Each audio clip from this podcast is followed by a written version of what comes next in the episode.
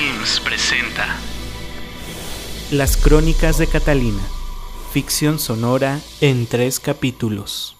Capítulo 1. Parte 2. La visitación. Escrito y dirigido por David Sirio y Víctor Hugo Solís. Más y más fuertes son las pisadas del intruso, que Catalina en su sueño no escucha. De la penumbra surge la silueta, una más pequeña que un chiquillo de teta, con un par de ojos amarillos que destellan. Al camastro llega arrastrándose, después camina en sus cuatro patas. Con sutileza se acerca a la oreja izquierda de Catalina y una sacudida suave le recorre el cuerpo. Escalofríos que hacen sonreír al pequeño diablillo. ¡Qué dichosa! Una pequeña mano negra es la que acaricia el cuerpo de Catalina. De sus músculos no hay movimiento, pero los poros le brotan en la piel. No puede decir una palabra. Disfrutad de esto quienes hacerlo puedan. Esto que es gusto y que es vida. Suspiros más fuertes que provocan el roce. Cuerpo a simple vista tieso, rebosante de energía, calor que otorga el sueño, el mismo de hace años.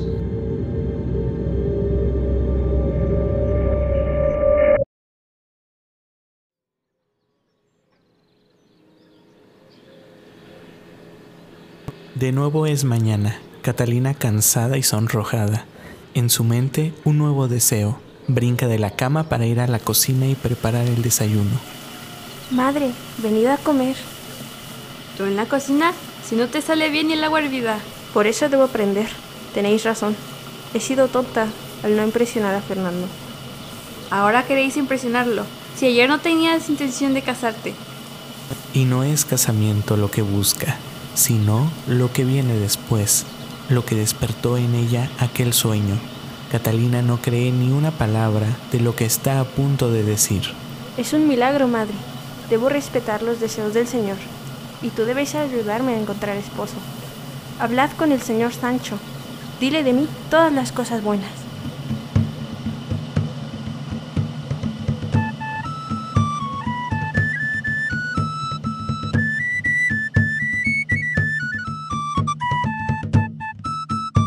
Realización. Monse Larcón, Jorge Rojas, Ana Sarmiento, David Sirio y Víctor Hugo Solís. Con la participación especial de Fernando Palafox.